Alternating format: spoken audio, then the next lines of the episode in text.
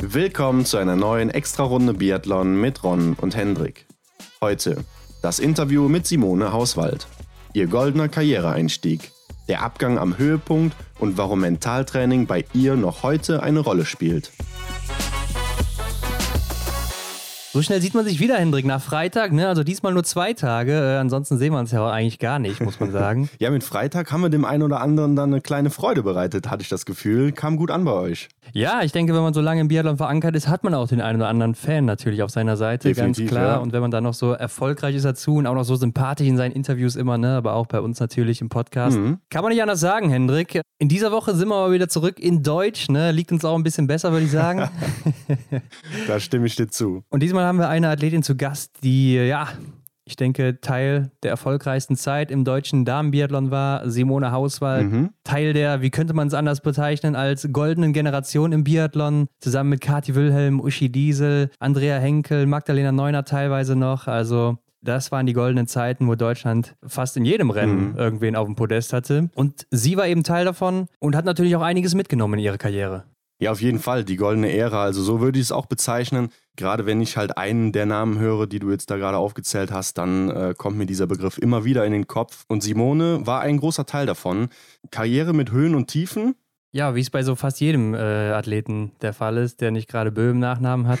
ja, das bleibt nicht aus. Mhm. Ja, nein, aber äh, haben wir natürlich auch mit ihr drüber gesprochen, ne? also wie sie auch vielleicht mit ihren Tiefphasen umgegangen ist. Mhm. Und äh, ja, auch natürlich, wie sie ihre Karriere so im Rückblick betrachtet. Der eine oder andere wird sie auch noch äh, als Denkinger kennen, ne? so ist sie auch jahrelang unterwegs gewesen, bis sie ja. dann eben geheiratet hat. Aber die größten Erfolge kamen dann auch mit dem Namen Hauswald. Vielleicht hat das auch ein bisschen was damit zu tun. Ne? Da hat sie auch kurz drüber gesprochen im Interview, dass sie ja ihren genau. Namen gewechselt gewechselt hat und sich dann auch was bei ihr vielleicht verändert hat, wer weiß. Und hat hatte dann ihre Karriere auch wirklich auf dem Höhepunkt beendet, also wo sie wirklich in Topform war, ne? mhm. ne? läuferig. Also wenn man sich die Statistik anguckt, aber äh, auch wenn man sich dann eben die Titel anguckt, die sie da mitgenommen hat. Und war ja. ja, auch zum Schluss dann Zweite im Gesamtweltcup, also ziemlich nah dran an dem großen Pot, beziehungsweise im Biathlon sagt man eher an der großen Kugel. ja, genau. Also man braucht da auch nur mal gerade an Oslo zu denken. Ich glaube, das genügt schon wenn man ja. das hier so anteasert. Ja, wer die Simone nicht kennt, äh, der erfährt hier jetzt mal wirklich Biathlon aus einer älteren Zeit, ne? denn sie war ja von 2000 bis 2010 aktiv. Und Zumindest im Weltcup, ja, genau. Also genau. Und hat ja auch was äh, aus dem Biathlon mitgenommen in ihr heutiges Leben. Ne? Also ihr aktueller Beruf mhm. hat natürlich auch wieder damit zu tun, äh, aber mehr dazu natürlich dann im Interview mit Simone. Aber Hendrik, wo wir auch gerade bei goldener Generation sind, äh, in der letzten Woche konnte man auch noch eine Dame sehen. Äh, ja, die war nicht aus der goldenen Generation, ne? dafür war sie dann äh, zu spät dabei, aber ist immerhin äh, die erfolgreichste Dame ja, der letzten fünf, sechs Jahre im Biathlon. Mhm. Der Laura Dahlmeier war auf der Seiser Alm mit dabei. Und jeder spekuliert auf ein Comeback. Ja, ich glaube, das ist ausgeschlossen leider, aber man kann natürlich mal drüber nachdenken. Ähm, hatte, glaube ich, dann auch eher mit den Sponsoren zu tun. Adidas, äh, davon wird sie ja auch noch gesponsert, immer noch auch als äh, nicht mehr aktive Biathletin. Ja, ich glaube, diese ganze Aktion dann äh, um die Seiser Alm herum äh, wurde dann von, von T-Rex oder wie heißt es, Terex, äh, Adidas unterstützt. T-Rex. Ich, ich, weiß, ich weiß nicht, wie man es genau äh, ausspricht. ja. ja, und da ist Laura scheinbar noch Teil und hat die deutschen Damen dann da ähm, an der Kletterwand, glaube ich, auch ordentlich hochgepusht. Ja, ist auch selber nochmal da hochgegangen. Klar, ist ja auch immer noch im Klettern aktiv. Ne? Ne? Ist ja ihre Leidenschaft. Mhm. Ich denke, das weiß so ziemlich jeder. Ja, ein Comeback können wir auf jeden Fall ausschließen. Also ich denke, das ist ausgeschlossen. Leider denn ich denke, in Form ist sie auch immer noch. Aber ja, das äh, Trainingscamp ist auch wieder vorbei für die deutschen Damen. Mhm. Und Hendrik, wir können ja schon ankündigen, in den nächsten Wochen haben wir auch wieder einiges auf Instagram geplant, also einiges Neues, äh, um euch dann eben die Monate, die Wartezeit bis zur neuen Saison, bis zur Olympiasaison nochmal zu überbrücken. Äh, ein bisschen Zeit ist es ja noch bis dahin. Ja, unsere Datensammlung, die füllt sich langsam, also da kommt wieder was auf euch zu. Aber Ron, ich habe auch in den Kalender geguckt, macht man ja schon mal und da fällt mir auf, es ist gar nicht mehr so lange bis zu den ersten Sommerevents. Ja, Anfang August geht es auch schon los. Ne? Ich glaube, mhm. Matafo-Kart Nordic Festival, nee, Blink Festival ist das erste. Dann äh, kommt, glaube ich, das City Biathlon und dann auch schon Matafo-Kart Nordic Festival oder sowas. Mhm. Sommerbiathlon WM ist auch noch irgendwo dazwischen. Also im August, September folgen dann auch schon die deutschen Meisterschaften, auch die anderen nationalen Meisterschaften. Da ist einiges geboten dann auch wieder zu der Zeit. Ja. Da wird es auch teilweise wieder Streams geben, wenn wir natürlich auch alles dann ankündigen auf Instagram. Genau Keine dann. Sorge, ihr verpasst da nichts, wenn, wenn ihr uns folgt. Und ich würde sagen, mit diesen Wochen, Hendrik, sind wir auch erstmal durch mit den Neuigkeiten der Woche äh, und wünsche euch wie immer viel Spaß mit Simone Hauswald und uns. Ja, macht euch bereit, es geht los. Ja, Simone, wir haben ein bisschen was vorbereitet für dich zu deiner Biathlon-Karriere und natürlich dann auch, wie es danach weiterging. Ne? Ähm, ist ja schon ein bisschen her, wo du aufgehört hast. Und wir hoffen natürlich, du bist bereit hier für unsere kleine Zeitreise. Ja, immer, gerne. Sehr schön. Super, Simone. Ähm, ja, wo sollen wir da besser anfangen als ganz vorne? Ähm, erzähl uns und unseren Zuhörenden noch mal, wie bist du überhaupt zum Biathlon gekommen? Ja, zum Biathlon bin ich durch meinen Papa gekommen. Der war früher auch bei der Bundeswehr und hat da auch schon Biathlon gemacht. Also das mhm. war, ja, man kann das so vergleichen wie, wie die Sportfördergruppe aktuell. Damals war er mit, ich glaube, zu zehn sind die dann von Oktober bis März irgendwo auf eine Hütte im Nordschwarzwald gegangen, hatten da einen eigenen Koch dabei und durften da nur Biathlon machen. Also das mhm. war schon eine coole Geschichte und es hat ihm irgendwie so viel Spaß gemacht, dass er dann in, ähm, auf dem Heuberg, da auf der Schwäbischen Alb, einen kleinen Stützpunkt aufgemacht hat und ja, ähm, ich bin ja in Wehingen aufgewachsen und damals gab es in Wehingen noch keinen Skiclub und dann ist er in das Nachbardorf gegangen, da gab es schon einen und hat da eben so einen kleinen, wie ich schon gesagt habe, Stützpunkt aufgebaut, eine kleine Truppe um sich geschert und war da eben Trainer. Ja, und so habe ich dann eben auch durch die Familie einfach den Bezug zum Biathlon erfahren mhm. und bin dann auch schon relativ früh auf die Langlaufski gestanden und mit zehn Jahren bin ich dann mal mitgegangen ins Schützenhaus. Also damals gab es da noch keine Biathlonanlage in Großheim und da war ich das einzige Mädchen. Es hat mir aber Spaß gemacht, mit den Jungs da laufen und schießen. Und ja, und dann ging mein, mein Weg ins Biathlon dann einfach los und mhm. hat mir sehr viel Spaß gemacht, da auch immer wieder zu trainieren. Und ja, ich sag mal, mit elf habe ich dann auch schon nicht nur zweimal in der Woche trainiert, sondern versucht auch jeden Tag was zu machen. Und es war schon so meine Ambition dann auch, ja, mal im Fernsehen zu sein. Und damals habe ich ja Uschi Diesel, Fritz Fischer, mhm. alle immer bei den Weltmeisterschaften und Olympischen Spielen vorm Fernsehen bewundert und da mitgefiebert und ja, und somit hat sich dieser, dieser Wunsch dann auch so in meinem Herzen eingeprägt und dann ähm, habe ich da auch nie wieder losgelassen davon. Ist denn dein Vater auch im Weltcup gelaufen? Nee, mein Papa ist nicht im Weltcup gelaufen. Also der hat dann ja so auf regionaler Ebene, sag ich mhm. jetzt mal, Wettkämpfe bestritten und war so sein Weg. Er war dann eher so der leidenschaftliche Trainer. Mhm. Aber du wusstest dann also, wie ich das jetzt schon so ein bisschen raushöre, früh wusstest du schon, dass du Profi-Biathletin werden willst, oder? Ja, also das war schon mein Ziel. Also ich war sehr ehrgeizig, manchmal auch zu über ehrgeizig. Ja. Und das hat mir einfach so viel Spaß gemacht, mich da auszupowern. Und äh, wenn ich jetzt so zurückblicke, dann ja, ist mir Biathlon eigentlich schon auch in die Wiege gelegt worden, durch das, dass meine Mutter aus Südkorea kommt und ja. Mhm ja so die, diese ostasiatischen ähm, Weisheiten oder ja diese Kultur ja. dann eben auch so auf der einen Seite diese Ruhe und Gelassenheit ähm, widerspiegelt und auf der anderen Seite eben so dieses schwäbische, das westliche Schaffen, Schaffen, Häusle bauen, was so mein Papa mitgebracht hat, kann man ja auch ein Stück weit vergleichen mit mit dem äh, Laufen auf der Strecke und ja, ja und dann ähm, diese zwei Parts dann auch miteinander zu vereinen und in Einklang zu bringen, das war schon irgendwie so meine Lebensaufgabe. Und dann habe ich eben auch mit Biathlon angefangen, ähm, tatsächlich mit Gewehr und, und Langlaufski. Und es hat sich jetzt irgendwie so durch mein Leben durchgezogen. Und ähm, gab natürlich sehr viele Momente, vielleicht greife ich da jetzt auch schon ein Stück weit vor, ähm, Bestimmt, ja, wo ja. es einfach nicht so gelaufen ist. Und ähm, ja, da habe ich aber nie aufgehört, weil, weil es war so ein Herzenswunsch von mir, da auch ganz oben in der Weltspitze anzukommen. Und ich bin froh, dass ich einmal mehr aufgestanden bin, wie liegen geblieben. Ja, auf jeden Fall. Also es hat sich auf jeden Fall gelohnt, das können wir schon mal vorwegnehmen. Ähm, mhm. Wir haben mal nachgeguckt, dein allererstes gelistetes internationales Rennen, das war bei der Junioren-WM 1998. Da hast du auch direkt Gold gewonnen im Einzel damals. Und da kann ich mir vorstellen, einen besseren Einstand in eine Biathlon-Karriere kann es ja eigentlich nicht geben. Aber hast du es damals auch schon so gesehen dann, 1998? Also 98 war ja auch das Jahr, wo ich Abi gemacht habe. Ja. Und ähm, ich muss dazu sagen, im Vorfeld war ich auch nicht im C-Kader. Also der C-Kader qualifiziert sich ja dann auch für die Juniorenweltmeisterschaften.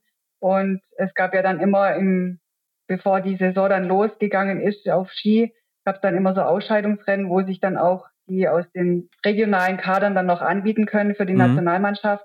Und da habe ich dann eben alles ausgepackt und habe mich dann noch im, im Dezember dann qualifiziert und durfte dann zu meinen ersten ja, Juniorenweltmeisterschaften fahren oder fliegen. Und ähm, ja, in Kanada begann meine Reise international und ähm, hat sich dann der Kreis dann auch in Vancouver wieder geschlossen. Und ja, ja das war schon sensationell, da als, ähm, sage ich jetzt mal, No-Name ähm, da gleich im ersten Rennen dann eine Goldmedaille zu gewinnen und dann noch eins in der Staffel draufzusetzen. Also das war dann schon so ein, so ein goldener Start, sage ich jetzt mal. Ja, und du hast dann insgesamt in deiner Juniorenzeit dann eben diese zwei Goldmedaillen geholt und noch eine weitere Silbermedaille. Also ein No-Name bist du dann auf gar keinen Fall gewesen. Ähm, aber was hat denn das damals zu der Zeit bedeutet äh, für den Seniorenbereich, wenn man als Biathletin dann Gold oder Silber bei einer Junioren-WM geholt hat? Ja, ich sag mal, das ist schon auch ein guter Einstand und ähm, dann auch so der nächste Schritt folgt dann eben auch. Und wenn man, wenn man weiß, okay, habe jetzt da Fuß gefasst im, im Juniorenbereich ja. und dann ist der nächste Schritt eben, eben dann auch äh, diese Leistung dann auch im Seniorenbereich dann fortzuführen. Aber sag mal, Junioren und Senioren ist dann schon nochmal ein anderes Kaliber, eine andere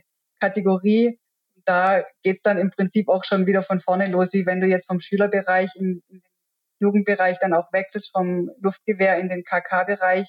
Und ja, da heißt halt wieder immer wieder aufs Neue zu trainieren, mhm. sich zu fokussieren, sich Ziele zu setzen und dann Schritt für Schritt nach oben zu arbeiten. Und ja, bei mir war es so, ich habe äh, viele Jahre auch gebraucht, da Fuß zu fassen, äh, mir meinen, ja, mir meinen Platz auch ähm, hart zu erkämpfen. Da gab es andere, denen ist es leichter gelungen, aber das war einfach so mein Weg und ähm, ja, habe ich es dann doch schlussendlich auch geschafft. Ja.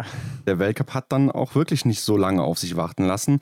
Äh, weißt du noch, ähm, was du für dein Weltcup-Debüt ähm, so im Kopf hattest? Was hast du dir da so vorgenommen? Mit welcher Einstellung bist du an den Start gegangen? Ja, das war damals 2001, glaube ich, in Antholz. Ähm, Fast, nee. War sogar noch früher. Nee, 2002, gell? 2000 äh, in Hochfilzen war es. Da bin ich das erste genau, Mal Weltcup ja. gelaufen. ja. Was ihr alles wisst. Oh das ist mir irgendwie, ähm, ja, also ich sag mal, es ist schon mhm. aufregend, dann auch in, in der ersten Liga dann zu laufen. Und ja, ich habe mir da auch ehrlich gesagt nicht ganz so viel vorgenommen, weil es sind einfach nochmal andere Athleten, mit denen du dich da ähm, misst.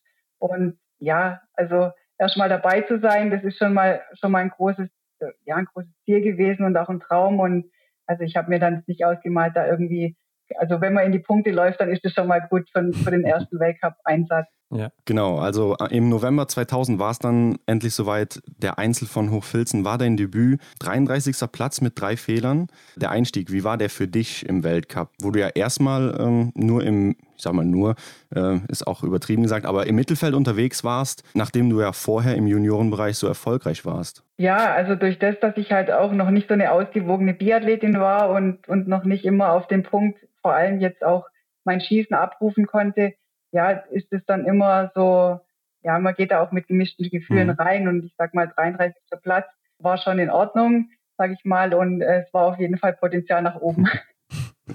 Es ging auf jeden Fall weiter für dich und wir haben gesehen, 2002 bist du auf eine Eisplatte ausgerutscht, hast dir dabei das Schienbein gebrochen.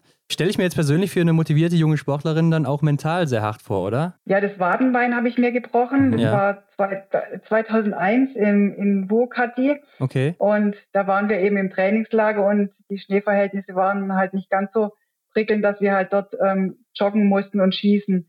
Und unsere Trainer waren noch so fein und haben uns dann ähm, so Schießmatten ausgelegt über die Eisplatten und ähm, ich bin da halt nicht drüber gegangen, sondern ähm, habe mich aufs Glatteis gewagt.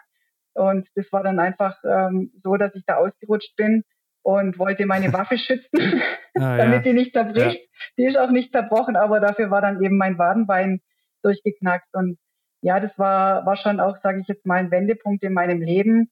Und dann musste ich dann eben auch abreisen und war dann erstmal mit Gips zu Hause und habe dann ja, Salt Lake City vor dem Fernseher und auf dem Radergometer dann verfolgt, wie die Mädels, mit denen ich noch ein paar Wochen davor in der Vorbereitung war, dann eben auch sehr erfolgreich waren. Und ja, das war, war schon, sage ich jetzt mal, ja, eine schmerzvolle Erfahrung, die, denke ich, jeder Athlet dann auch mal vielleicht mhm. in der ein oder anderen Form dann auch so erlebt, aber trotzdem dann immer wieder weiterzumachen und zu sagen, hey, du hast ein Ziel, auch wenn es jetzt gerade ähm, unterbrochen wurde, äh, da weiterzumachen. Und ich bin dann, glaube ich, siebeneinhalb Wochen später dann das erste Mal wieder auf Ski gestanden und habe einen Wettkampf bestritten. Und ähm, ja, also es hätte, sage ich jetzt mal, es hätte ja auch schlimmer sein können. Also der, der Wadenbeinbruch war jetzt, also Schienbein wäre schlimmer gewesen. Mhm. Und von dem her, ja, habe ich das dann schon auch gut hingekriegt und habe mich dann natürlich auch einfach ein bisschen umorientiert. Ich sag mal, wenn, wenn jetzt irgendwie sowas kommt wie ein Bruch, dann heißt es ja auch, okay, gibt es vielleicht auch Dinge, die du verändern äh, möchtest oder brauchst da eine Veränderung und habe mich dann auch schon mit ja mit Kopf mit mentalen Dingen auseinandergesetzt, habe Bücher gelesen und habe da versucht dann eben auch meinen Kopf ein bisschen klarer zu kriegen. Ich habe immer gesagt, früher hieß ich ja Denkinger mhm. und ich habe sehr sehr ja. viel drüber nachgedacht, ähm, mir vielleicht auch viel zu viel Gedanken gemacht und erst nachdem ich dann eben ähm, meinen Mann, den Steffen Hauswald, geheiratet habe, dann, dann äh, lief es dann auch besser und habe sozusagen auch das Denken ähm, abgegeben. Ja. Und ja, das, das war auch schon, ja, da spielen auch viele Faktoren eine Rolle. Aber ich sag mal, ja, wenn du ein Leistungssportler bist, dann hast du ja auch immer Ziele vor Augen und ähm, wenn du die nicht aus dem, Augen, aus, aus dem Augenwinkel verlierst und da zielstrebig vorangehst, dann ähm, geht es da auch immer wieder weiter. Ähm, aber mit Veränderungen, die du gerade angesprochen hast, meintest du jetzt nicht Karriereende, ne? sondern eher so in dem Sport dann selber noch Veränderungen, wo man was verbessern kann oder so? Mhm. Genau, es gibt ja immer Stellschrauben. Ja, ja. Ich hatte während meiner Karriere ganz, ganz viele Momente, wo, wo ich einfach auch echt überlegt habe, oh komm, jetzt schmeiß alles hin, macht da keinen Sinn, du kommst hier nicht weiter. Und das sagt man aber so schnell in, in so einem Affekt heraus und wenn dann mal ein bisschen äh, Luft rangekommen ist, dann habe ich so in mich reingehört und, ja. und wusste halt, hey, du kannst nicht aufhören, du hast noch ein Ziel und das äh, möchtest du erreichen. Und deswegen habe ich am Anfang auch gesagt, ich bin immer einmal mehr aufgestanden wie liegen geblieben. Und ja, ich denke, das ist nicht nur für einen Sportler wichtig, sondern einfach für, für die Menschen an sich auch, um weiterzukommen. Mhm, klar, ja. Mhm. ja, ein Ziel definitiv auch Olympia wahrscheinlich gewesen. 2006 machen wir einen kleinen Sprung nach Turin, denn da waren ja deine ersten Olympischen Spiele, aber da bist du nur als Ersatz mitgereist und dementsprechend auch vorzeitig wieder abgereist. Wie waren damals deine Gefühle? Ähm, warst du da sauer, dass du nicht eingesetzt wurdest oder ähm, einfach enttäuscht? Also ich sag mal, Turin war, waren wirklich so die schwärzesten Momente in meiner Karriere, muss ich schon mhm. sagen. Und ich war dabei, getreu dem olympischen Motto, dabei sein ist alles. ja, ja. Ähm, das ist ein toller Spruch, aber für einen Leistungssportler, der, der da wirklich nicht nur dabei sein will, sondern auch um die Medaillen mitkämpfen möchte, ist das halt wirklich mhm. einfach ein, ein, plumper Spruch. Und wir sind dann zwei Wochen vor, ja, bevor die Olympischen Spiele angefangen haben, waren wir in Obertiljach zur Vorbereitung. Und ja, ich, ich hatte schon auch so die Hoffnung, dass ich in dem ein oder anderen Rennen dann eingesetzt werde. Ja. Und ich habe aber am zweiten Tag vom Uwe Müßiggang, der damals Bundestrainer war, auch gesagt bekommen, hey, du bist nur die Ersatzfrau, die zweite Ersatzfrau. Also wir waren mhm. sechs Mädels und es gibt ja nur vier Startplätze. Ja. Und ja. ja, das war, war dann schon echt hart für mich, da jeden Tag wieder zum Training zu gehen, gemeinsam mit den Mädels auf der Hütte zu wohnen und zu wissen, hey, also zwei Ersatzräder am Wagen zu brauchen, also die mhm. Wahrscheinlichkeit mhm. ist doch sehr, sehr gering und mich da immer wieder aufzuraffen und die Hoffnung nicht aufzutrainieren und auch diesen Team Spirit hochzuhalten.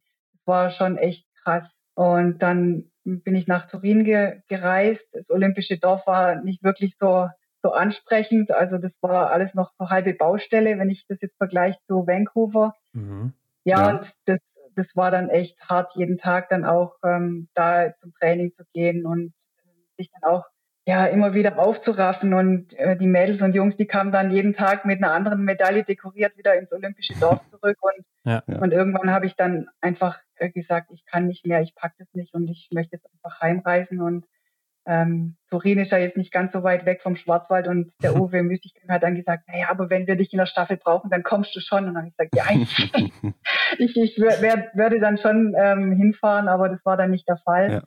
Und das war dann auch wieder so ein Wendepunkt in meinem Leben, wo ich gesagt habe, hey, du trainierst genauso hart wie die anderen und vielleicht auch ein Stück weit so, so dieser Entschluss und diese Entscheidung, du hast es dir genauso verdient, dann nicht immer nur ähm, nebendran zu stehen, auch nicht auf dem Stocker, sondern ich hatte da auch mal eine Saison, wo ich glaube ich elfmal Vierte geworden bin und dann auch zu sagen, hey, du darfst das, du darfst auch erfolgreich sein und nicht das äh, liebe brave Mädel sein und den anderen den Vortritt zu lassen.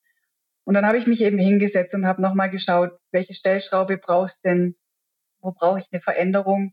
Und ähm, in vier Jahren sind die nächsten Olympischen Spiele und das werden wohl deine letzten sein. Mhm, und da mhm. bist du diejenige, die dann auch die Medaillen ähm, gewinnt. Und das war dann wieder so ein, ja, so ein Masterplan, also so vier Jahre arbeiten. Und dann, wie gesagt, habe ich dann die letzten beiden Jahre meiner aktiven Zeit dann eben auch mich intensiv mit Mentaltraining beschäftigt und habe mir da mein Patentrezept zusammengebraut und geschustert, ähm, was mir dann schlussendlich auch den Erfolg dann beschert hat. Und da bin mhm. ich sehr dankbar und ja, konnte dann eben auf dem Höhepunkt meiner Karriere dann auch, als ich meinen Kindheitstraum mir erfüllt habe, dann eben auch Goodbye sagen. Mhm. Ja, da kommen wir natürlich nachher auch noch zu.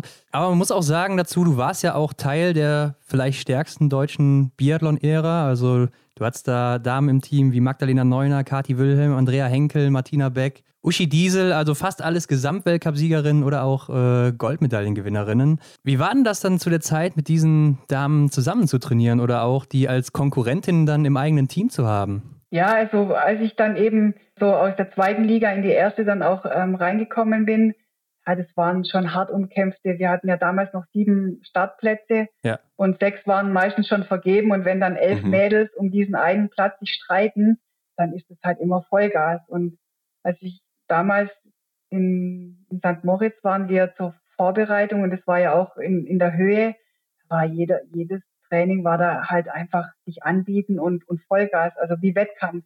Und das hat mhm. mir dann auch echt den, den Zahn gezogen, da war ich dann total platt. Und natürlich ist auf der einen Seite schon echt super, wenn du so eine Konkurrenz, also die Weltspitze im eigenen Team hast, um dann immer eben auch den Gradmesser zu haben, zu wissen, hey, genau da stehe ich und ähm, da kann ich mir dann auch ausrechnen, wo es dann im Weltcup dann auch hingeht ähm, auf der einen Seite gut, auf der anderen Seite natürlich schon auch echt hartes Brot.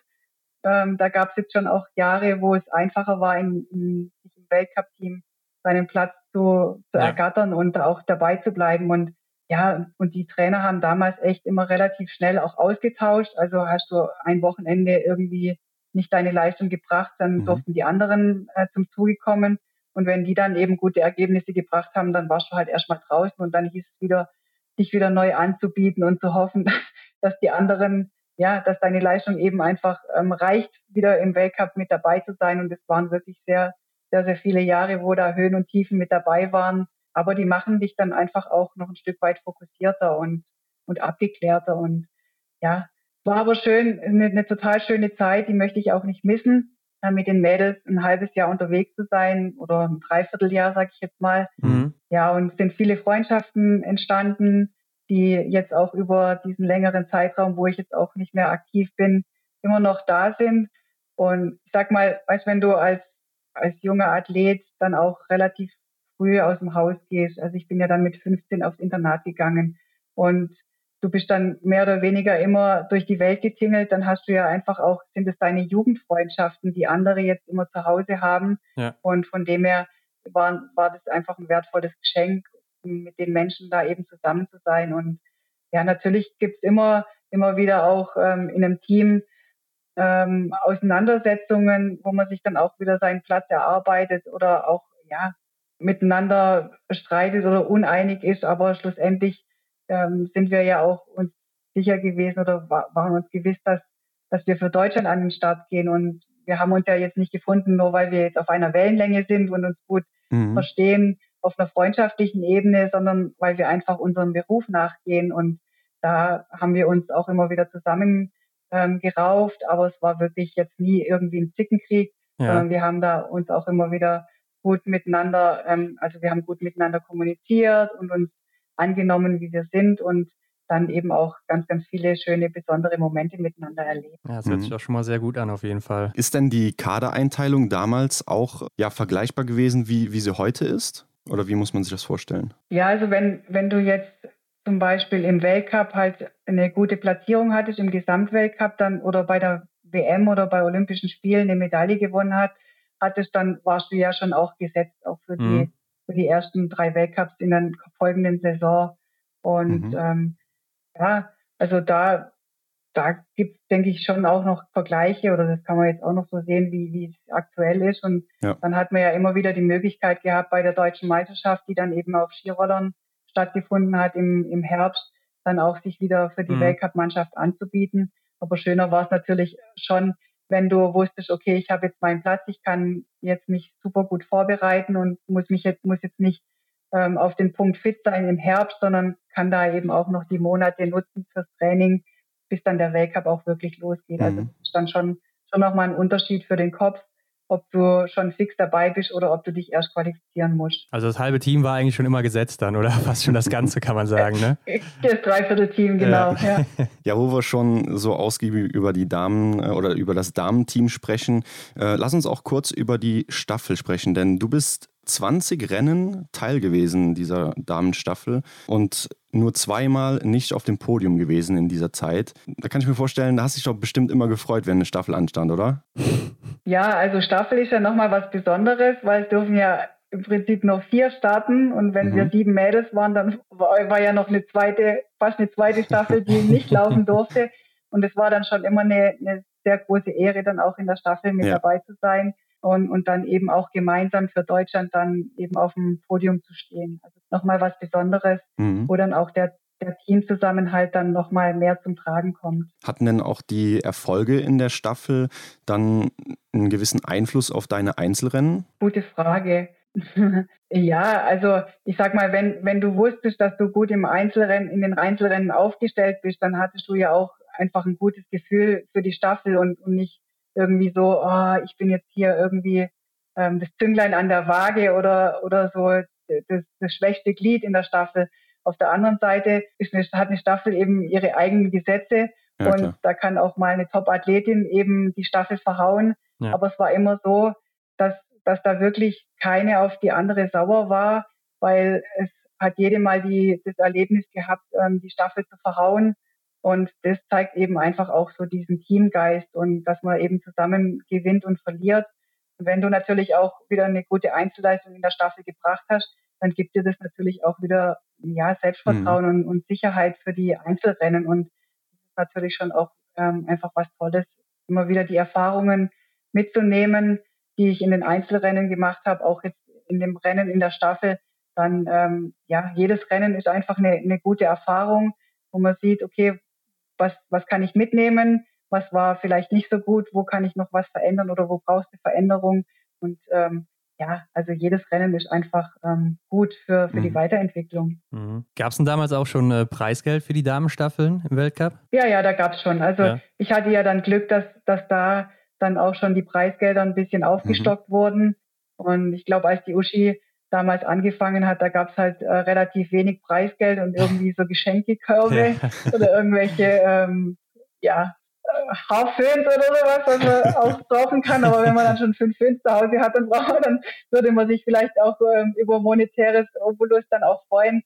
Ja, von dem her war ich, war ich schon auch in, in der Zeit ähm, im Biathlon unterwegs, wo, wo man sich dann auch schon ein bisschen was ähm, zusätzlich verdienen konnte. Ja. ja, und das hast du ja dann auch gegen Ende deiner Karriere noch mehr getan. Ne? Also dein erster Weltcupsieg, der hat ein bisschen auf sich warten lassen, aber kam ja dann auch in der Saison 2008-9. Auch hier wieder Hochfilzen. Das war auch dein erstes Rennen damals der Saison und du gewinnst hier den Sprint. Bis an dem Wochenende auch noch Dritte dann im Verfolger geworden und im Einzel. Und äh, zum Auftakt warst du aber verletzt in Östersund und deshalb auch nicht dabei. Warst du denn dann überhaupt gut vorbereitet auf den Saisonstart und wusstest, dass du hier auch oben mit angreifen kannst oder wie sah das aus? Ja, ich hatte damals ähm, Achillessehnenprobleme und auch mit dem Ellenbogen äh, eine Entzündung. Ja. Und da habe ich dann in, in Munio, wo die anderen dann immer Biathlon trainiert haben, saß ich auf dem Ergometer und habe AKZ gezogen, mhm. also diese Zugmaschine für den Oberkörper ja. und habe dann eben Trockentraining gemacht auf der Bude in unserer gemütlichen Hütte. Und ja, also ich habe mich dann einfach auf diese Situation eingelassen und habe sie einfach auch so angenommen, wie sie ist und gesagt, okay, was habe ich jetzt für Möglichkeiten, um mich trotzdem fit zu halten? Und ich bin dann eben, ähm, als die anderen in Östersund waren, war ich dann in Obertiljach bei so einem Alpencup ja. und habe den dann gewonnen. Also es war mhm. dann so mein Auftaktrennen, aber natürlich einfach in einer anderen ähm, Klasse. Da waren ja, da war ja im Prinzip auch keine Konkurrenz da. Ja. Und es hat mir aber einfach auch ein, ein gutes Selbstvertrauen ähm, gegeben und ich wusste, okay, mein mein Fuß der hält, ähm, Ellenbogen ist auch wieder gut und dann durfte ich äh, zum Glück dann auch in Hochfilzen an den Start gehen und vielleicht bin ich da auch ein Stück weit unvoreingenommen reingegangen, weil ich, weil ich wusste ja nicht, wo stehe ich. Und äh, manchmal ist diese Lockerheit ganz, ganz gut. Also mir hat sie auf jeden Fall immer gut getan, nicht zu viel zu wollen und verkrampft an den Start zu gehen. Und es war natürlich super, dann meinen ersten Weltcupsieg in Hochwilden dann ähm, zu erreichen und, und zu wissen, okay, hey, das Training, was du in Monio gemacht hast, mhm. dieses andere Training, hat dir trotzdem ähm, was gebracht. Und manchmal ist es vielleicht auch so, dass, dass man ein bisschen, ja, was anderes dann auch ähm, ja, braucht oder dass an, das anderes Training dann eben genauso wirkungsvoll ist, wie wenn man jetzt jeden Tag immer nur im Kreis läuft und auf die schwarzen Scheiben schießt. Also das war schon, schon super cool. Mhm. Und das, das war dann einfach so ein, ein, Durchbruch, wo der Knoten dann auch geplatzt ist. Ja. Und ja, dann stetig steil bergauf gegangen ist. Mhm. Ja, und dein erster Sieg äh, ist nicht der letzte geblieben. Alle Einzelsiege, die du in deiner Karriere gewonnen hast, sind innerhalb von anderthalb Jahren passiert und das waren sieben Stück an der Zahl. Wie du schon sagst, dann da ist dann scheinbar der Knoten geplatzt, oder? Ja, also da habe ich dann auch gewusst, hey, du kannst jetzt wirklich dein Potenzial mhm. auch auf den Punkt abrufen, das was was in dir steckt und wenn ich so zurückblicke, ich war ja oft bei Weltmeisterschaften dabei, aber habe relativ wenig Medaillen die Anfang, anfänglichen Jahre auch gewonnen. Ja. Wobei jetzt 2003 in Hantiman Sisk, da, ähm, wenn ich einen Fehler weniger im Einzel geschossen hätte, dann hätte es ja auch anders ausgesehen. Also dann wäre ich gleich mal bei meiner ersten mhm. WM Weltmeisterin gewesen. Ja. Und dann ähm, waren da erstmal ein paar magere Jahre dabei. Und ja, dann habe ich mich wieder Stück für Stück rangearbeitet. Und jedes Mal, wenn wir auf WM-Vorbereitung waren und hatten dann noch so ein Abschlusstestrennen. Das habe ich meistens gewonnen und bin dann einfach auch mit, mit einem guten Gefühl dann auch zur WM ge äh, gereist. Und als ich dann die Startnummer, die WM-Startnummer drum hatte, dann hat es irgendwie, keine Ahnung, da mhm. war, war, war es im Kopf, war da wieder so eine Blockade da. Und ich konnte einfach die Leistung, die ich wirklich auch drauf hatte, nicht auf den Punkt abrufen. Und das war eben einfach so dieses, diese Stellschraube Mentaltraining, die mir dann dazu geholfen hat, dass ich dann auch, wenn ich bei einer WM an den Start gegangen bin, dann eben auch das, mhm. das Potenzial abrufen konnte. Und mhm. das ähm, ja, bin ich schon sehr dankbar, dass ich diesen Weg dann auch noch für mich so entdecken konnte. Ja, in der Saison 2008-9 definitiv auch noch ein Highlight von dir aus deiner Karriere, äh, die Weltmeisterschaft in Pyeongchang. Hier hast du deine einzige Einzelmedaille geholt und zwar die Silbermedaille im Sprint. Mit welcher Einstellung bist du hier an den, im, an den Start gegangen im Sprint, nachdem du ja zuvor dann den ersten Platz im äh, Sprint geholt hast? Ja, also das war schon auch eine besondere ja, Saison und auch natürlich WM. Mhm weil im Vorfeld stand ja der Fokus schon auch von den Medien ja sehr stark auf mich gerichtet. Ähm, es ist eine Halbheim-WM für mich und ja, das hat sich dann wirklich auch so durchgezogen und ich bin dann nach Südkorea gereist. Meine Eltern waren da, meine Verwandtschaft war teilweise auch vor Ort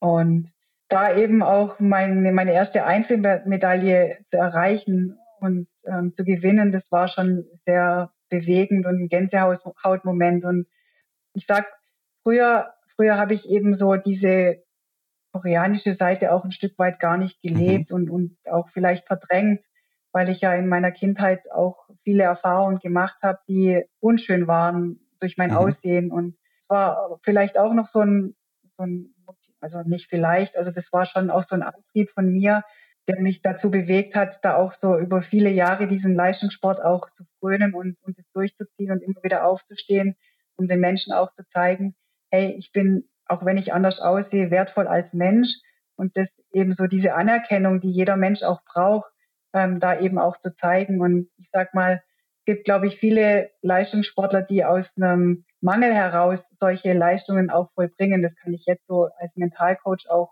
ähm, mhm. sagen, dass da viele Anteile, die, die du ablehnst, dich auch ein Stück weit hindern, da weiter voranzukommen oder dein Potenzial auch auszuschöpfen. Und da in Südkorea habe ich einfach gemerkt, hey, du bist nicht nur die deutsche Simone Hauswald, sondern auch die koreanische. Und da habe ich einfach auch ähm, mein 100 Prozent ausgeschöpft von, von dem, was in mir steckt oder was mich als Mensch auch ausmacht. Und es hat mir einfach gezeigt, hey, wenn du annimmst, dich als Menschen annimmst mit all den Anteilen, die dich ausmachen, dann hast du, dann steckt viel, viel mehr in dir, beziehungsweise dann kannst du das dann auch zeigen. Und war echt total schön, durch das, dass ich ja eben halb Koreanerin bin und halb Deutsche und die Kati damals gewonnen hatte, durfte ich trotzdem die deutsche Nationalhymne hören, obwohl ich nur Zweite geworden bin. Also das war Stimmt, schon sehr, sehr cool. Ja, ich glaube, sie hat dreimal da gewonnen sogar, ne? Also hat er ganz gut abgeräumt. Ähm, hattest du denn auch wirklich diese besondere Verbindung zu Pyeongchang und Südkorea oder hast du da eigentlich gar nichts mit zu tun und das wurde nur von den Medien so aufgebauscht dann? Ja, also ich war davor, waren wir einmal, also es ist ja immer so, dass man die WM-Strecken im Vorfeld schon mal laufen darf. Und da habe ich mich dann schon auch eingefunden und, und mich auch klar mit, mit diesem Land ähm, identifiziere ich mich ja schon auch, weil es ja Teil meines Lebens mhm. oder meiner Geschichte auch ist. Und die Strecken, die muss man mögen, äh, muss, muss aber nicht, mhm. kann man. Und äh, ja, also die Bedingungen waren ja nicht wirklich so super. Es gab viele Steine, die Streckenführung auf diesem Golfplatz war, war nicht wirklich so, was wir vorher auch im Vorfeld kannten von den anderen Orten. Ja. Und ich habe mich da aber einfach drauf eingestellt und habe gesagt, okay, das ist jetzt einfach die WM-Strecke und mach das Beste draus. Und es ist mir dann auch gelungen. Und ähm, ich habe mir dann gesagt, ja, die anderen sollen meckern, ich konzentriere mich und äh, versuche da eben auch ähm, ja mein Ziel zu verfolgen und da auf Stockholm zu laufen. Und das ist mir ganz gut gelungen. Und das war natürlich schon auch sehr besonders, diese, ein, diese erste Einzelmedaille in Südkorea zu erreichen. Mhm. Ja, und ein Jahr später, dann war es soweit, ne? Vancouver 2010, die Olympischen Spiele. Du holst zweimal Bronze hier, Massenstart und Staffel. Und äh, das waren ja für dich dann die ersten und einzigen Olympischen Winterspiele. Jetzt hast du ja einen Vergleich zu den Weltmeisterschaften. Was ist da anders bei so einer WM zu Olympischen Spielen? Kannst du das mal beschreiben? Ja, Olympia ist schon so das Highlight, was, was jeder Sportler auch gerne für sich so erleben möchte. Und findet ja nur alle vier Jahre statt. Ja. Und mhm. das ist dann natürlich schon auch was Besonderes. Und WM ist ja jetzt bei, bei den Biathleten jedes Jahr. Und da hat man ja öfters die Möglichkeit, dann eben auch Medaillen zu gewinnen. Und ähm, so ein Olympiazyklus über vier Jahre dann eben auch anzugehen und, und sich darauf vorzubereiten, das ist ja dann schon auch ein, ein längerer Weg. Und ja, wir waren ja dann auch im Olympischen Dorf und mein Kanada ist einfach ein grandioses Land und mhm. da eben auch Teil dieses ja, dieser olympischen Familie auch zu sein, auch andere Sportler, die, die ich nur aus dem Fernsehen kannte, da mal zu sehen und auch am Tisch zu sitzen und die Eröffnungsfeier und auch die Medaillenzeremonien und auf der Medal Plaza und dann auch die Abschlussfeier. Also das ist schon, schon was, was man jetzt so von der WM auch nicht kennt und es ist sehr besonders und einzigartig und dann in Vancouver für mich dann auch so zu erleben und mir meinen olympischen Traum dann zu erfüllen, das war dann schon echt ja, einfach was, was unbeschreiblich Schönes. Mhm. Also ähm, das Drumherum ist dann auch nochmal ein bisschen größer oder wie kann man sich das vorstellen? Ja, also die Athleten, also nicht nur die Biathleten, sondern, sondern alle äh, Sportarten sind da einfach auf, wobei in Vancouver war es ja so, dass dann direkt, also wir waren ja in Whistler mhm. in dem Olympischen Dorf und in Vancouver waren ja dann die anderen mhm. Sportarten noch, die Eissportarten. Ja, aber du bist trotzdem äh, in, in einer anderen Welt und, und tauchst da ein und das, das dann so, so mitzuerleben. Natürlich auch diese ganzen Sicherheitsvorkehrungen immer wieder die Waffe irgendwo einzuschließen und, und dann eben durch die ganzen Sicherheitskontrollen zu gehen. Das, das hat, hat schon auch was Besonderes, äh, wo dir auch ähm, nochmal zeigt, hey, Olympia hat einen Stellenwert in, ähm, auf der Welt, im Sport, was, was es so auch gar nicht gibt, also was der Normalmensch auch gar nicht so erlebt. Und das ist schon, schon sehr schön. Also man fühlt sich da irgendwie wie in einer anderen Welt. Ja, kann ich mir gut vorstellen. Im Massenstart hast du ja Bronze dann geholt und vor dir war Olga Zeitzewa, ne? Die ist ja heute des Dopings überführt und lebenslang gesperrt auch mittlerweile. Ich glaube, sie wird jetzt eh nicht mehr laufen, aber mal mhm. abgesehen davon äh, darf sie auch nicht mehr. Was denkst du dann jetzt im Nachhinein über diesen dritten Platz? Gerade weil es ja auch so eng war, ne? Also ihr seid ja auf der Zielgeraden noch ziemlich nah beieinander gewesen. Äh, und du warst nicht weit von Silber entfernt. Ähm, also wenn ich mir nochmal das Rennen anschaue, dann, dann denke ich mir, oh, warum hast du nicht versucht, irgendwie noch ein bisschen länger an der Magdalena da, äh, dran zu bleiben, ja, ja. da vielleicht ja. nochmal irgendwie nochmal zu beißen. Aber in dem Moment war ich einfach, glaube ich, schon so zufrieden in dem Wissen, hey, du hast eine Medaille, du kannst deine erste Bronze oder erste Medaille bei Olympia gewinnen, dass ich da vielleicht schon äh, ein Stück weit losgelassen habe und für mich war, war die Bronzemedaille einfach so unbeschreiblich schön und ich habe mich so, so gefreut. Und ich hatte ja dann eben den Sprint vergeigt. Da war ich äh, ein bisschen zu entspannt, so im Nachhinein. Mhm. Also wenn ich so überlege, wir hatten ja damals in Gosheim auch immer so, so kleine Heckenrennen, sage ich jetzt mal. Ja. Und da war ich immer so aufgeregt, da ich wusste, okay, die, die Leute, die jetzt keine Ahnung, also nicht so weit wie jetzt in Oberhof oder Rupoling vom, vom Skistand weg ähm, standen, die, die standen ja in Großheim, also gefühlt direkt hinter mir und da war ich immer so aufgeregt. Mhm. Und wenn ich das jetzt so vergleiche zu diesem Sprint und, in der, und die Verfolgung dann in Vancouver, da war ich so tiefenentspannt. Also das, das konnte dann auch nicht funktionieren. Und den Einzel durfte mhm. ich ja dann auch nicht laufen. Und dann war schlussendlich noch meine letzte Möglichkeit, mir jetzt wirklich eine Einzelmedaille in, ähm, bei Olympia zu erreichen, dann eben dieser Massenstart. Also es war wie Pistole auf der Brust. Okay, jetzt ist die letzte Chance, nutzt sie oder nicht. Und gut, es war, es ging ja dann los mit zweimal Null im Liegen. Da war ich schon richtig gut dabei und dann habe ich eben diese zwei Fehler im, im Stehen geschossen beim ersten Mal.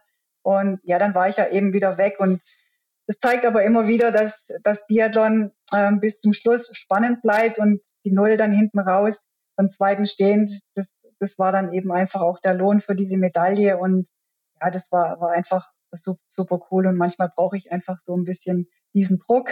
Ja. Ähm, nicht zu viel, mhm. aber auch nicht zu wenig. Genau diese Balance, die es einfach auch beim Biathlon braucht, um, um da ähm, ja, den, den harmonischen ähm, Biathleten auch zu, ja. ja. zu zeigen. Und das ist mir dann auch gelungen und das war dann einfach sensationell und ich habe mich da total gefreut und habe da eben aber auch nicht so viel drüber nachgedacht, dass die anderen mich jetzt irgendwie beschissen haben durch Doping, mhm, ja. sondern ich habe einfach immer wieder versucht, hey, wenn du ähm, ruhigen Gewissens sagen kannst und dir jeden Abend und jeden Morgen in die Augen schauen kannst im Spiegel, dass du deine Leistung einfach dir sauber und mit hartem Training auch erarbeitet hast, dann ist es einfach viel, viel wertvoller, weil ich denke, die Menschen, die, die dopen und wissen, okay, ich beschummel jetzt und ja, bediene mich jetzt unfairer Mittel, also es ist ja einfach so ein innerer Druck, der, der da irgendwann dich zum Zerbrechen bringt und von dem her, ja, ist es einfach schon auch für mich jetzt wichtig gewesen zu wissen, ähm, ich habe mir das einfach ehrlich und, und ähm, hart verdient ja. mit, mit täglichem Training. Und trotzdem ist es ähm, sehr, sehr schade, klar, wenn man überlegt, also man könnte ja jetzt auch rechnen und sagen, okay, die hat, äh, die, die hat jetzt äh, so oft beschummelt, okay, da hätte ich da noch weiter vorne sein können, aber schlussendlich, ja, ist, muss es jeder selber für sich entscheiden. Mhm. mhm. Ja, klar. Schwieriges Thema auf jeden Fall. Genau, du hast schon gesagt, äh, im Einzel bist du nicht an den Start gegangen, beziehungsweise durftest du nicht starten. Ähm, bei den guten Schützinnen zu dieser Zeit im Team auch vielleicht wenig verwunderlich, aber du hast ja im Jahr zuvor der, bei der Generalprobe in Kanada sogar den Einzel gewonnen, auch mit null Fehlern. Also das müssen doch die Trainer irgendwie auf dem Schirm gehabt haben, oder? Also das, das vergisst man noch nicht. Wie ist es dann doch zu dieser Entscheidung gekommen, dass du da nicht an den Start gehen darfst? Ja, ähm, die Martina durfte ja dann, Martina Beck durfte ja dann im Einzel laufen und mhm. die Trainer waren, haben ja schon immer geschaut, dass, ähm, dass jede also die Martina hat ja auch ihre Leistung und, und ihr, ihr ja. ähm, ihre Leistung auch gebracht und, und sich angeboten für einen Einsatz. Und da haben die Trainer dann schon auch versucht, so die Einsatzkonzeption zu gestalten, dass, dass jede auch die Möglichkeit hat, ähm, da eben an den Start zu gehen. Und ähm, durch das, dass ich da die zwei Jahre davor eben viel im Laufen auch draufgepackt habe, war, ist natürlich auch, äh, überlegt der Trainer dann auch, okay, im, im Laufen, im Sprint brauchst ja auch diese Laufstärke und die Martina mhm. ist ja schon seit jeher einfach auch eine sichere Schützin gewesen und von dem her hat sie den, sich den Einsatz dann im Einzel auch verdient gehabt, ja. Mhm, okay. Ja. ja. wo wir hier deine ganzen Großevents Revue passieren lassen, fällt auf, dass du im Seniorenbereich äh, leider, dass es da nie für die Einzelgoldmedaille gereicht hat. Äh, ist das vielleicht etwas, was dir heute noch in deiner Sammlung fehlt? Also ich habe mein, ich habe meinen Medaillensatz komplett, den WM-Satz und ähm, ja, also ich habe jetzt nie gehadert irgendwie. Klar haben die anderen viele Jahre mehr ihre Medaillen sich ja nach Hause gebracht und, und sich ähm, mhm. verdient. Aber es war einfach ein anderer Weg, der für mich jetzt vorgesehen war. Und ähm, ja, jetzt das letzte Rennen in Hanti-Mansisk bei der, bei der WM, dann eben auch bei der Mixstaffel, dann noch die goldene Medaille, die Goldmedaille zu gewinnen und den Medaillensatz komplett zu machen. Das war einfach so der goldene, krönende Abschluss meiner Karriere. Und von dem her, sag mal, damals war es ja wirklich auch so, dass, dass so viele Athleten und Athletinnen dann äh, das Potenzial hatten, Medaillen zu gewinnen. Und da eben auch eine davon zu bekommen, äh, war dann mhm. schon auch was Besonderes. Da war, ja, und der Uwe Müßigkan hat, hat immer gesagt, ja, im, im Weltcup oder bei der WM, eine muss durchkommen, ihm ist egal wer. Und das, das haben wir ja meistens dann auch geschafft.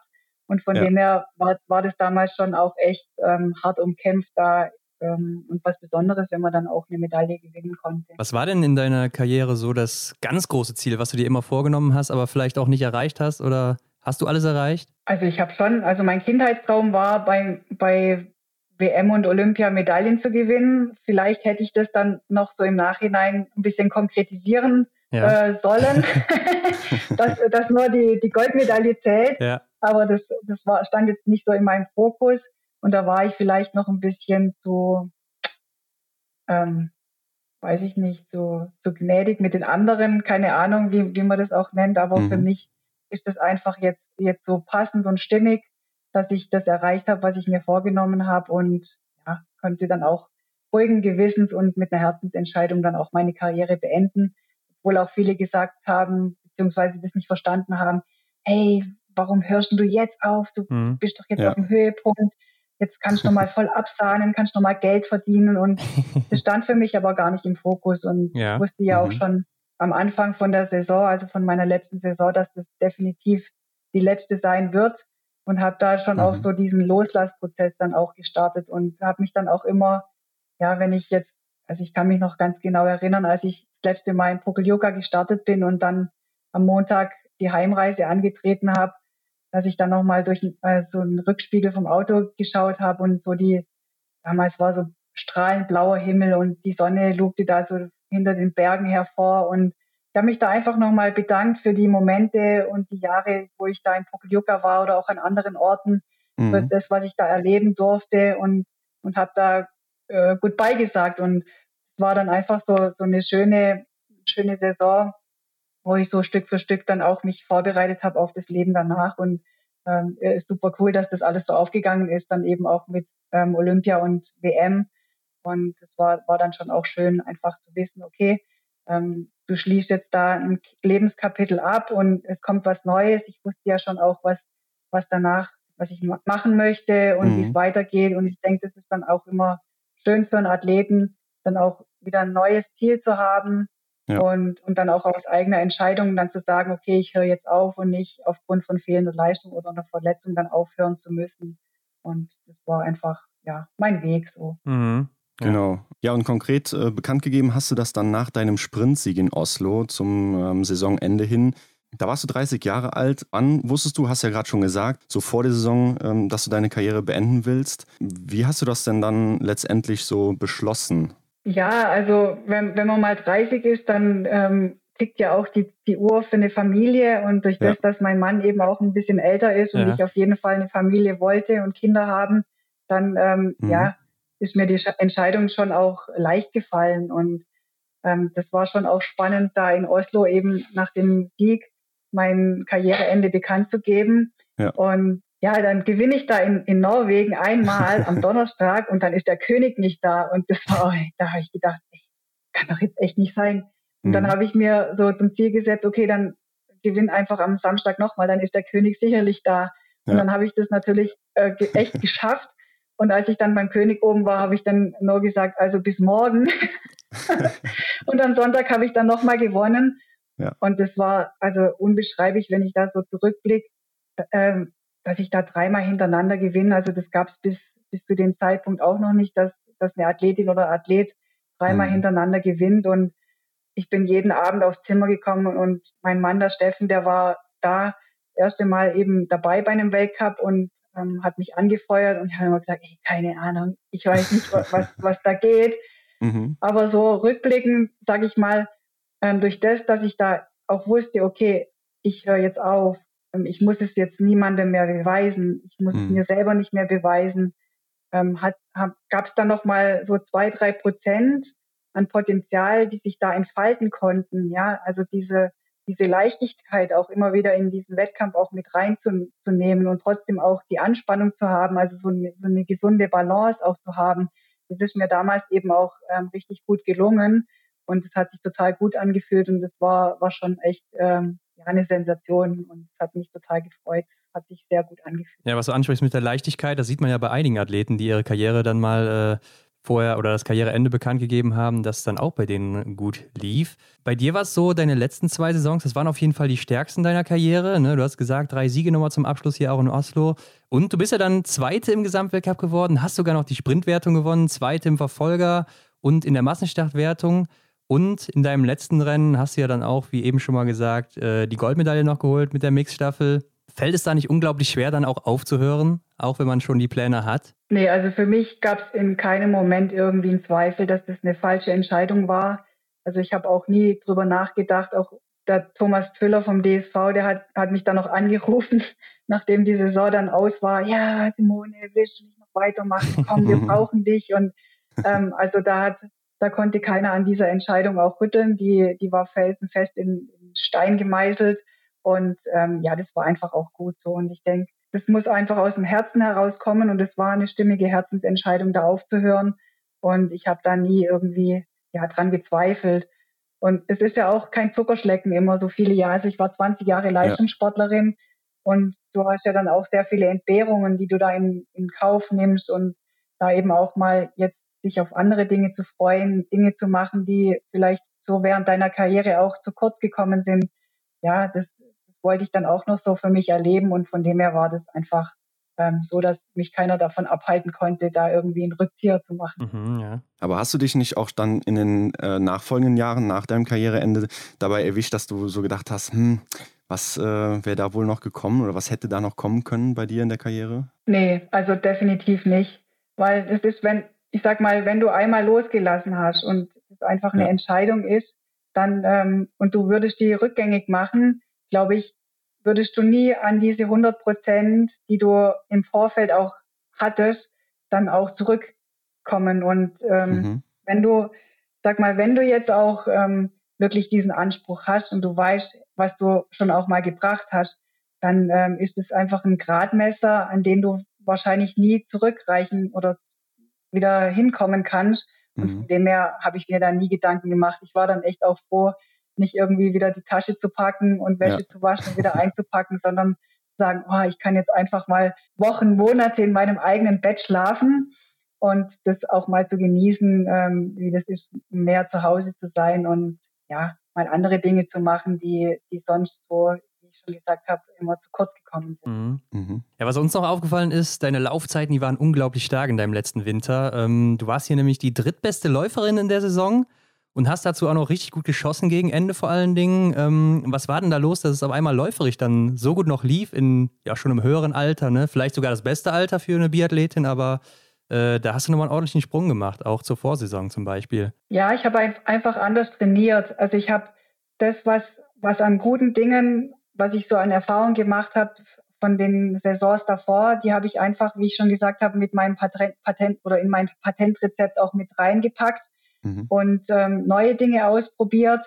Und klar, im, ich habe immer eine gute Grundlagenausdauer gehabt und ähm, mir hat ja manchmal auch so diese Spritzigkeit gefehlt. Und ich habe dann einfach mein Trainingsprogramm ein bisschen umgestellt, habe dann eben auch mehr härtere und kürzere Einheiten dann eingebaut. Und ähm, wenn einfach mal dieses, diese Basis, die, dieser stabile Grund dann eben auch da ist, dann ähm, bedeutet es eben auch, dann ähm, so oben die Spitzen von der Pyramide noch auszubauen. Und das habe ich dann eben auch mit, mit dem Steffen, der damals ja eben auch mein Heimtrainer war, dann so gut aus, ja, ausgetestet und aufgebaut, mhm. dass das dann eben auch ähm, so, so gepasst hat. Und das war, war schon auch für, für Außenstehende dann manchmal ein bisschen ähm, nicht greifbar, warum ich jetzt dann auch nochmal so im höheren Alter so draufpacken konnte, gerade im, mhm. ähm, im läuferischen Bereich. Und natürlich hat das Mentaltraining mir dann auch geholfen. Ich war ja schon auch im Training immer eine gute Schützin und das dann eben auch im Wettkampf dann ähm, ja zu zeigen. Und klar, wenn du im Laufen dann gut bist und das im Schießen auch noch auf die Reihe kriegst, dann ähm, ja ist einfach der Weg für ganz nach oben auch geebnet. Und das war dann einfach einfach super, dass dass ich da noch so eine ja mich als als Biathletin mhm. ähm, so komplettieren konnte, sowohl im läuferischen als auch im äh, im Schießbereich. Und damals, als ich im Munio eben an diesem AKZ da auch gezogen habe, ja. ähm, da konnte ich dann eben auch nochmal ähm, von meiner Arm, also von meiner Oberkörpermuskulatur dann eben draufpacken, weil ich war immer schon von jeher eine Beinläuferin und mir hat halt oben gefehlt. Und äh, Doppelstock schieben war für mich echt immer ein Graus. Mhm. Und ich habe dann aber eben auch gemerkt, ey, das AKZ, das ist ja voll super. Und dann habe ich mich da mit diesem AKZ so gut angefreundet und habe da so viel Spaß gehabt, auch da zu trainieren. Und wenn du dann einfach merkst, hey, da geht ja echt was vorwärts, mhm. dann baust du, habe ich das natürlich dann auch extrem stark in mein Trainingsprogramm mit eingebaut und habe dann abends eben noch mal eine halbe Stunde AKZ gezogen. Und da habe ich dann auch gemerkt, dass da schnell ja noch noch weiter äh, weiter nach oben geht und ja ich ich mich dann auch noch vom körperlichen her noch ein bisschen mehr ähm, vollkommen konnte. Und das war einfach dann ähm, auch nochmal so ein, ja, so ein kleines Gewürzchen, sage ich mal, in meinem Rezept, was mir dann auch geholfen hat, da meine läuferische ähm, Stärke dann noch ähm, zu verfeinern und ja, zu vervollkommnen. Mhm. Ja, nicht schlecht. Wir haben am Anfang gesagt, du hast ein erstes gelistetes Rennen gewonnen und dann eben auch das letzte gewonnen. Also so schließt sich der Kreis bei dir. Aber rückblickend kann man schon sagen, als Fazit bist du sehr zufrieden mit deiner Karriere, oder? Ja, absolut. Also ich, ich kann, kann dem nur zustimmen mhm. und das unterschreiben, dass ich schon auch sehr zufrieden bin mit dem, ähm, was ich, was ich so erreicht habe während meiner Zeit. Und ähm, ja, als ich damals 98 habe ich so einen Spruch gehabt, ähm, dass Sport nicht alles im Leben ist, mhm. sondern nur ein Teil davon mhm. und ähm, der mich Höhen und Tiefen meines Daseins deutlich spüren lässt und mich danach formt. Und es war vielleicht auch ein Stück weit so ein Glaubenssatz, der sich dann eben auch durch meine Karriere gezogen hat, wenn man mal so schaut. Also es waren immer wieder so Höhen und Tiefen da, mhm. die, die sich dann so durchgezogen haben als roten Faden. Und ähm, wenn ich nochmal in, in einem anderen Leben vielleicht Leistungssportlerin werde, dann werde ich mir ganz genau überlegen, welchen, welchen ähm, Slogan ich mir für meine Karriere dann aussuche. Ja, sehr schön. Simone, wenn wir über Biathlon sprechen, dann ist ein sehr wichtiger Punkt oder ein sehr wichtiger Aspekt auch diese mentale Komponente. Äh, das erzählen uns auch immer wieder die Sportlerinnen und Sportler, die bei uns hier zu Gast sind. Und ähm, wir haben es auch eben schon rausgehört, ähm, deine ja, deine, deine neue Karriere, die du sozusagen gestartet hast, die hat damit zu tun, du bist heute ausgebildeter Mentalcoach. Erzähl uns doch einfach mal, ähm, was genau bedeutet das? Ja, also ich wollte immer schon Menschen helfen oder begleiten. Also schon mit 14 mhm. habe ich erst überlegt, okay, möchte ich Medizin studieren oder möchte ich irgendwie ins Ausland gehen oder Theologie studieren. Also es war schon immer so ein, so ein innerer Antrieb, auch mit Menschen zusammenzuarbeiten. Und durch das, dass ich eben auch so gute Erfahrungen während meiner sportlichen Zeit mit Mentaltraining auch gemacht habe, war, war da schon auch so dieser, dieser Weg geebnet für, für meine zweite Berufung nach dem Biathlon.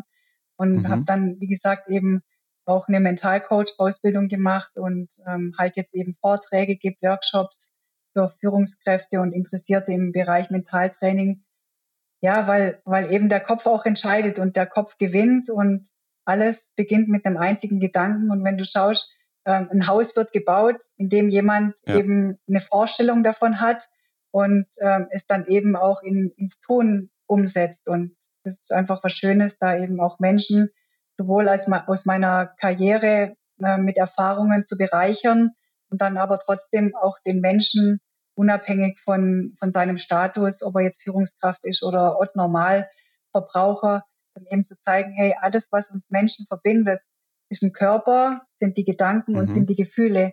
Und diese eben dann auch in Einklang zu bringen, in eine Harmonie, ähm, jeden Tag auch nicht nur Körperhygiene zu betreiben, sondern auch mal deine Gedanken und deine Gefühle zu beobachten und, und die mit in dein Leben zu integrieren und, und da eben auch ja ein Stück weit dich vielleicht auch von, von Dingen zu befreien, die, die dich vielleicht auch hindern, weiter voranzukommen. Und es ist einfach meine, mhm. meine Aufgabe, ähm, jetzt als Mentalcoach Menschen zu begleiten, dass sie ihr Leben eben auch bewusst so gestalten, dass es ja ihnen gut geht und sie sich zufrieden fühlen und merken, hey, das ist das, was, was aus meinem Inneren herauskommt und was ich leben möchte, anstatt jetzt immer nur unbewusst sein Leben zu leben und ähm, sich zu ärgern, dass, äh, und, und die Schuld vielleicht auch anderen zu geben und die Verantwortung auch ähm, abzugeben. Ich meine, das ist immer leichter zu sagen, hey, ich kann jetzt da nichts dafür, nur ja. weil der Chef oder derjenige das und das gesagt oder gemacht hat, ähm, bin ich jetzt einfach dieses Opfer. Ja. Aber mhm. trotzdem immer wieder zu sagen, hey, was habe ich denn vielleicht auch dazu beigetragen? Und mhm. äh, wenn man das jetzt nochmal so auf den Sport ähm, bringt, ähm, Erfolg wird ja meistens auch immer so als Erfolg ist immer nur positiv. Ja, aber ja. Erfolg, wenn man das mal als Wort sieht, äh, Erfolg ist einfach ein Ergebnis deines vorangegangenen Handelns. Und wenn du halt mhm. halt nur das reingegeben hast, dann ist dieser Erfolg vielleicht einfach nur ein, ein vierter Platz. Und wenn du aber schaust, okay, was, was brauche ich denn noch, was muss ich denn noch mehr reingeben, dass es dann, dass dann der Erfolg und das Ergebnis anders aussieht, dann nehme ich eben auch ein Stück weit mein Leben selbst in die Hand, ähm, übernehme die Verantwortung für mein, für mein Tun, für mein Denken, Denken und für mein Handeln. Und äh, dann ist es einfach, ähm, ja, dann, dann ist das Leben rund. Und mhm. das ist eben so meine Aufgabe, eben Menschen zu begleiten. Das mhm. macht total viel Spaß, da ähm, ja ein Stück weit meinen mentalen Werk Werkzeugkoffer den anderen Menschen dann zur Verfügung zu stellen. Und das Schöne ist eben auch, dass, dass ich als Mentalcoach bei, meinen, bei den Klienten dann eben auch nicht ähm, sagen muss, hey, wir müssen jetzt irgendwo in, in ein Studio gehen, du hast da die Geräte, sondern alles, was du brauchst, um gut für dich zu sorgen, steckt in dir drin. Mhm. Wir haben mhm. oftmals halt einfach nur verlernt und wissen nicht, dass es da ist, dieses Werkzeug, aber das den Menschen auch immer mal wieder zu zeigen. Also ich sage jetzt mal auch so diese Atmung. Wir atmen ja äh, ständig, ja? ja, aber du kannst dann trotzdem auch ähm, so eine Achtsamkeit herstellen, indem du eben bewusst auf die Atmung ähm, deinen Fokus auch lenkst und, und dich mhm. dann auch über die Atmung dann besser fühlst oder deinen Körper veränderst, deine Haltung veränderst, dann verändert sich auch deine Denke. Und das ist einfach das Schöne, dass ich jetzt nicht irgendwie was brauche, sondern ähm, ich kann zu den Menschen gehen oder mit den Menschen arbeiten und ihnen helfen und sie unterstützen, ihr Leben dann eben auch vielleicht auch von einer anderen Sichtweise zu betrachten und das macht total viel Spaß. Ja, hört sich ganz interessant an. Ist auch so ein Punkt, den die Norweger immer mal wieder in ihr Training oder mittlerweile auch in ihren Alltag einbauen, haben die uns auch schon erzählt. Mhm. Aber hast du vielleicht auch so ein paar Tipps für unsere Zuhörenden hier, die man jetzt so konkret umsetzen könnte? Vielleicht so ein paar kleine oder so, um das äh, einfach mal zu Hause anzuwenden, auszuprobieren oder sowas? Ja, also ich habe es ja schon angesprochen. Also die Atmung ist einfach ein sehr, sehr wirkungsvolles Tool. Ja. Also ich sag mal auch, auch wirklich das Werkzeug, wo du mehr und mehr auch den Fokus ähm, wieder zu dir holen kannst. Und ähm, ich erzähle dann immer in meinen Vorträgen, es gibt ja so dieses Reizreaktionsmodell. Also du, es kommt irgendwie ein Reiz von außen mhm. und dann wird es irgendwie abgeglichen in deiner Black, Black Box, in deinem Unterbewusstsein und du reagierst aufgrund von vorhergegangenen Erfahrungen. Mhm. Und wenn das aber eine Reaktion ist, die vielleicht aus der Erfahrung heraus nicht ganz so toll war und du vielleicht überlegst, ah, okay, wie könnte ich das vielleicht anders machen, dann ist es eben auch wichtig, da mal Luft ranzulassen, einfach mal kurz durchzuatmen und, und dann eben nicht in eine Reaktion zu kommen, sondern in eine Proaktion, einfach ins Handeln. Und ähm, wenn du zum Beispiel an der roten Ampel stehst und du hast eilig und du ärgerst dich, dass diese Ampel gefühlt eine Minute lang rot ist, dann hast du eben entweder zwei Möglichkeiten. Entweder du ärgerst dich jetzt eine Minute mhm. oder du sagst, hey, danke, für diese eine Minute oder 20 Sekunden, die ich jetzt einfach mal für mich habe, eine Atempause, eine bewusste Atempause auch einzulegen, tief durchzuatmen. Und du kannst sogar entspannt deine Augen schließen, weil wenn es grün ist, dann hupt der hinter dir und du kannst dann wieder loslaufen. Oder auch wenn du ja. an der äh, an der ähm, Supermarktkasse ja. stehst und die Frau vor dir hat wieder ver vergessen, irgendwie das Gemüse oder das Obst zu wiegen, mhm. dann kannst du dich ärgern oder sagen, hey, danke. Ja einmal kurz durchatmen und dann sieht die Welt schon ja. anders aus. Also der, die Atmung ist wirklich ein, ein, Punkt, wo ich auch immer meinen Klienten sage, hey, lass mal kurz Luft ran, dann kommt mehr Sauerstoff in dein Gehirn, mhm. dann ähm, handelst du auch ganz anders und ja, das ist immer so ein, so ein wichtiges Werkzeug und das kann, kann jeder Mensch äh, für sich immer wieder ähm, auspacken, weil du atmest ja eh, aber die, die Qualität deines Atmens, ja, zeigt dann auch oder, oder gibt dir dann auch eben auch eine andere Lebensqualität. Mhm. Das ist so was, was ich den Zuhörern jetzt auch so mitgeben ja. kann. Mhm, ja, sehr gut. Kleine Bausteine, die man im Alltag einbauen kann. Genau. Ähm, ja, ich würde sagen, man hört auf jeden Fall raus, dass du hier deine zweite Berufung nach dem Biathlon definitiv gefunden hast. Wie sieht es denn sonst in deiner Freizeit aus? Wie kommst du runter oder wie vertreibst du dir deine Zeit? Die Zeit, die, die Zeit ist sehr knapp bemessen mit zwei Jungs zu Hause. Also jetzt war ja, war ja eben auch gerade eine, eine harte Zeit, wo, wo wir viel im Homeschooling auch waren. Ja, klar. Und da mhm. war ich dann eben auch ähm, sehr gefordert von morgens bis abends. Und durch das, dass, dass dann die Jungs eben nicht so ausgelastet waren, waren die Abende dann auch relativ kurz. die sind dann teilweise später ins Bett gegangen wie ich. Mhm. Ähm, aber ansonsten schaue ich schon, dass ich dann gleich nach dem Aufstehen dann schon äh, eine halbe Stunde in den Wald gehe, dann meine Meditation mache, mich ein bisschen bewege und, und dann eben auch gut in den, in den Tag starte und auch mal abends was lese und ja, einfach viel an der frischen Luft bin, in der Natur mit den Kindern. Und ich denke, das ist einfach was Wertvolles, was wir als ähm, ja auch Geschenk oder ich als Wertschätzung auch sehe, dass ich hier im Schwarzwald ja so eine tolle Natur und ja. eine Umgebung habe, wo ich wo ich ganz ganz viel auch mit mir zusammen sein kann und sag mal der Sport, der verbindet mich einfach noch diese Bewegung und es tut einfach gut und ähm, ja ich muss jetzt nicht mehr irgendwie zehn Kilometer in einer gewissen Zeit laufen, sondern wenn ich halt Lust habe, dann laufe ich halt ein bisschen länger ja.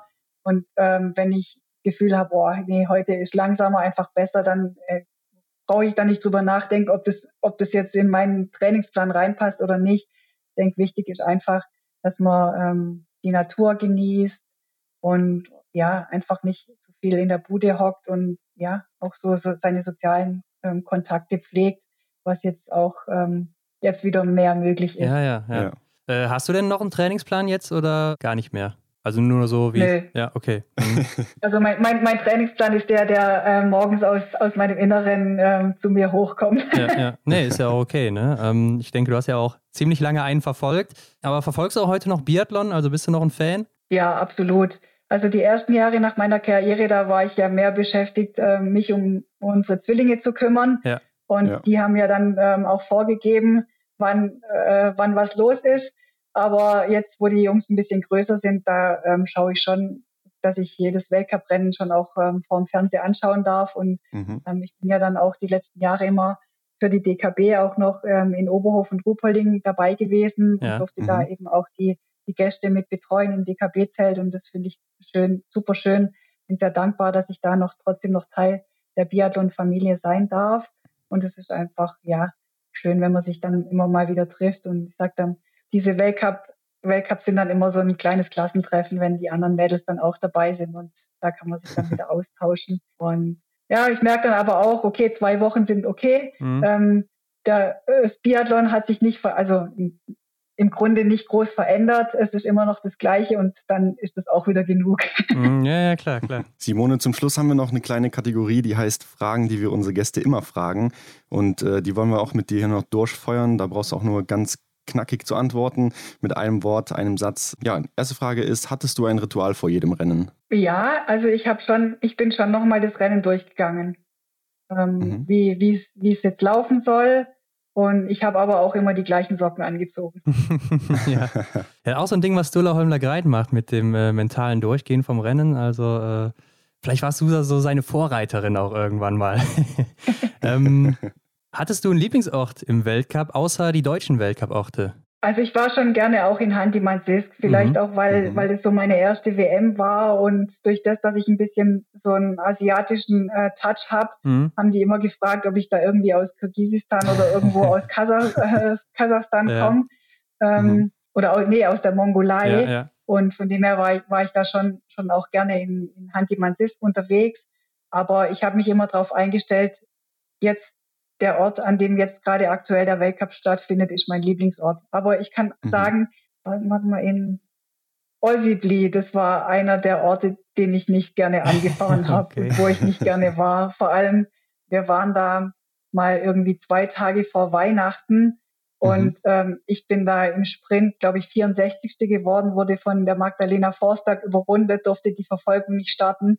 Und wenn du dann 1300 Kilometer von zu Hause weg bist, dann war das schon auch so ein Erlebnis, was sich eingebrannt hat. Also, aber ansonsten bin ich sehr gerne an, an den meisten Orten auch gelaufen. Mhm, ja. mhm. Welche war denn deine Lieblingsdisziplin? Alle. Alle? Alle, okay. Ja, das ist natürlich gut. Äh, stehen oder liegen schießen? Eher liegen. Okay. Was war oder ist vielleicht immer noch das Coolste für dich am Biathlon? Ja, so diese, dieser Ausgleich von Anspannung, Entspannung, was, mhm. was ja wirklich auch ähm, dieses, dieses Leben auch widerspiegelt. Auf der einen Seite eben auch arbeiten zu gehen und dann wieder die Ruhe zu finden. Also das, das finde ich einfach das, das Tolle am Biathlon, dass, dass das zwei unterschiedliche Disziplinen sind, die danach streben, in Einklang zu kommen. Was war denn dann für dich das Schlimmste am Biathlon jetzt so aus Athletensicht? Ähm, wenn man gewonnen hat oder zur Dopingkontrolle ausgelost wurde und nicht Pipi machen konnte. ja, das, das, kann ich mir gut vorstellen. Haben wir auch noch nie gehört. und äh, ja, und, und früher war es ja so, da, da durfte man ja dann noch Bier trinken. Also ganz am Anfang, da gab es dann Bier. Okay. Aber da hat ja dann schon eins gereicht, aber das hat dann schon manchmal, ähm, musste man dann auch echt viel trinken und dann konntest du endlich und dann war, war der Urin zu dünn und dann ah, musste man noch mal warten, bis, bis er dann einfach die Dichte hatte, dass die ähm, Dopingkontrolle dann auch aussagekräftig ist. Ähm, mhm. Ja, und man ist dann total fertig und will eigentlich nur ins Hotel und ähm, auspacken und ähm, sich entspannen und Massage genießen. Und wenn du dann halt da ewig noch Stunden hockst, dann war das nicht ganz so angenehm. Ja, und das Bier dann auch nochmal, damit man, man, am nächsten Tag bloß nicht nochmal gewinnt, ne? genau. ja. Das kann man sich gut vorstellen. Äh, welcher war denn dein schönster Moment im Biathlon? Äh, also es gibt viele schöne Momente und ich sage jetzt mal, auch jede Medaille hat so also ihre Besonderheit, auch ihre mhm. Vorgeschichte. Mhm. Aber ich sage jetzt mal, ähm, nee, kann ich jetzt gar nicht sagen. Also schon schon so die diese ähm, Südkorea-Geschichte, dann Vancouver mhm. und dann eben auch ähm, Handimanns das letzte Rennen. Das war schon auch sehr emotional. Vor allem, weil ich ja dann an dem Samstag war ja das letzte Einzelrennen, wo ich wusste, oh, ey, du wirst nie mehr in einem Einzelrennen im Weltcup ähm, starten. Und da war ich, da musste ich erstmal in den Wald gehen und, und eine Runde heulen. Dann hatte ich eben mein, mein Schuh nicht richtig gebunden und habe dann im Massenstart sieben Fehler geschossen und das hat mein Selbstvertrauen natürlich ähm, sehr geknickt. Und dann hat der Uwe Müßiggang gesagt, ja, du läufst morgen dann die Mixstaffel. Und da war ich erstmal so, ich kann nicht laufen. Ich war heute so schlecht. Und dann hat er gesagt, doch, du läufst. Bist mit der Magdalena jetzt gerade aktuell die stärkste Athletin. Und da war ich dann schon froh, dass er mich dazu ähm, zu meinem goldenen Glück gezwungen hat und es dann doch noch ein krönender Abschluss an dem Sonntag war. Ja, sehr cool. Hattest du damals Vorbilder im Biathlon oder vielleicht auch außerhalb vom Sport und wer war das dann? Ja, als kleines Mädchen hast du ja schon auch Vorbilder, ja, gerade was, was jetzt diese Sportart auch betrifft. Also habe ich ja vorher schon gesagt, die Uschi mhm. und, und der mhm. Fritz und, und wie sie alle heißen. Und ähm, es waren aber so diese, diese Shaolin-Mönche, die meine Vorbilder waren, weil die einfach mit, mhm. mit so einer extremen mentalen Stärke dann auch so ja unvorstellbare Leistungen auch vollbringen. Und das, das waren schon so meine Vorbilder. Und jetzt so, so mittlerweile sage ich, dass jeder Mensch für jeden auch Vorbild sein kann, egal wie alt, klein, groß.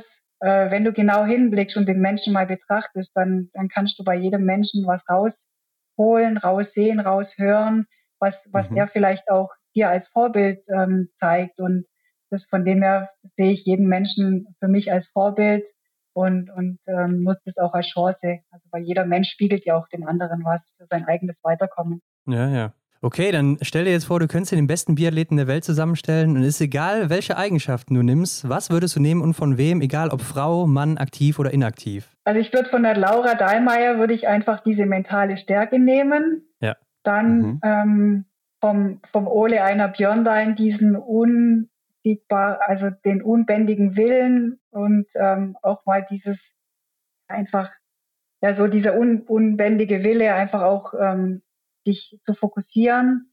Dann auch so diese Beständigkeit von Martin Fourcade, ähm, mhm. die er hatte jetzt über so viele Jahre auch hintereinander den Gesamtweltcup zu, zu gewinnen. Ähm, er hatte denn so eine Leichtigkeit. Einfach auch so, da gibt es bestimmt ganz viele ähm, Biathletinnen und Biathleten, die einfach auch so mit so einer Leichtigkeit auch hingehen und ähm, ja, so, so dieses leicht, leichte, spielerische, ähm, von wem auch immer, das würde ich auch noch mit dazu packen. Ja, sehr gut. Ja, und ich glaube, jetzt sind wir hier wirklich gespannt, ähm, oh ja. was du zum Abschluss zu unserer letzten äh, Frage sagst. Ähm, was würdest du auf eine Plakatwand schreiben in, einem, in einer großen Stadt, wo es jeder lesen kann? Das Leben ist zu kurz für ein langes Gesicht. okay. Ja, ja, ist richtig, ne? Also ein bisschen fröhlicher sein wahrscheinlich einfach mal, ne? Ja, und jeder und, je, und das Leben besteht ja aus vielen aneinandergereihten Momenten. Und jeder mhm. Moment mhm. hat einfach was Besonderes, wenn du ihn auch so annimmst und ja. damit all deinen Sinnen auch eintauchst, äh, eintauchst und mhm. ähm, ja, dank, dankbar bist für das, dass du, ja, dass du hier sein darfst. Mhm. Ja, sehr schön. Das war dann auch die letzte Frage, Simone. Ähm, du kannst noch ein bisschen Werbung machen in eigener Sache. Wo kann man dir heute noch folgen? Wo findet man dich, äh, wenn man ein bisschen mehr über dich und deine Arbeit erfahren will? Ja, auf meiner Homepage simone-hauswald.de.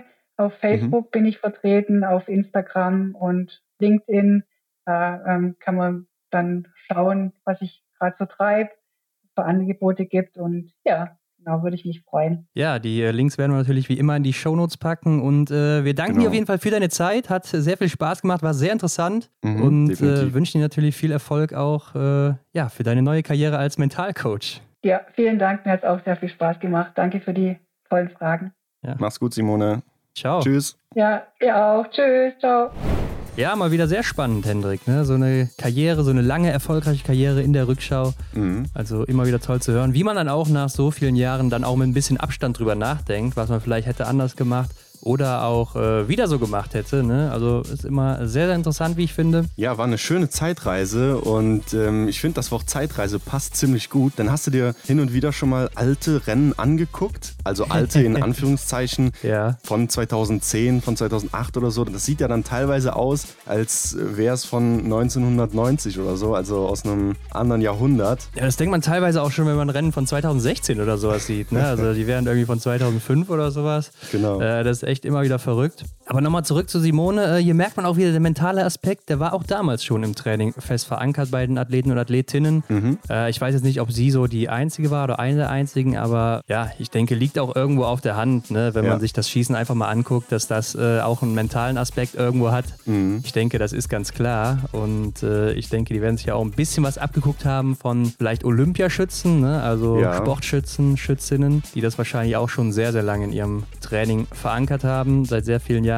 Ja, ich glaube, mit Simone haben wir jetzt dann hier auch mehr oder weniger so das Gerücht aus der Welt geschafft, dass diese mentale Komponente jetzt so eine Modeerscheinung ist. Vielleicht hat der ein oder andere gedacht, ja. dass es ähm, jetzt bei jüngeren Athleten und Athletinnen erstmals so Gesprächsthema wurde. Aber dem ist ja nicht so. Wie wir jetzt gehört haben, ist die mentale Komponente schon ewig mit dabei. Also es ist nichts Neues. Ja, genau. Und dazu gab es natürlich auch noch so ein paar Tipps, die man äh, in seinen Alltag einbauen kann mit der Atmung ne? oder wenn man sich mal aufregt. Ja, ja genau. Kann man mal testen. Also hilft mit Sicherheit äh, in der einen oder anderen Situation. Beziehungsweise merkt man das vielleicht auch selber schon mal, wenn man das so unterbewusst schon mal gemacht hat oder so, wenn man sich mal aufgeregt hat. Ja. Und natürlich auch cool zu sehen, dass sie dann ihre Berufung darin gefunden hat und das weiterführt oder auch anderen Athleten, Athletinnen, aber auch normalen Personen damit weiterhelfen will. Mhm. Aber ich finde es mal interessant zu wissen, Hendrik, ob auch unsere Zuhörenden hier Mentaltraining oder Meditation so in ihren Alltag einbauen. Also wenn ihr das hier hört, schreibt uns das doch mal unter das Folgenbild. Würde mich echt mal interessieren, ob das sowas ist, was ihr vielleicht schon selber ausprobiert habt oder vielleicht auch gerade mit experimentiert mhm. und äh, was ihr vielleicht auch damit für Erfolge erzielt habt oder inwiefern euch das geholfen hat im Alltag oder vielleicht auch auf der Arbeit oder in der Schule, wie auch mhm. immer. Genau, ich wollte gerade sagen, es ist nicht nur,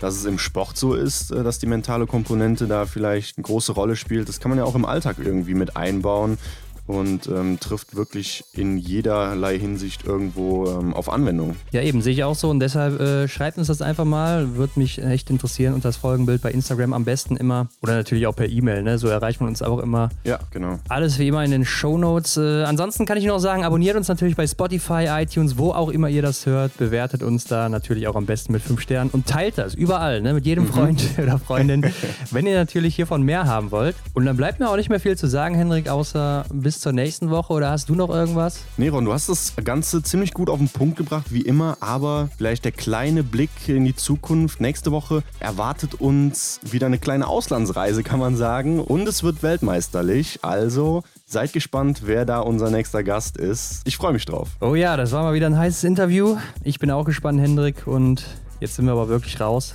Wie genau. sagt Peter Lustig immer, abschalten. ja, da erinnere ich mich dran. Genau. Zu also, macht's gut. Bis zur nächsten Woche. Ciao.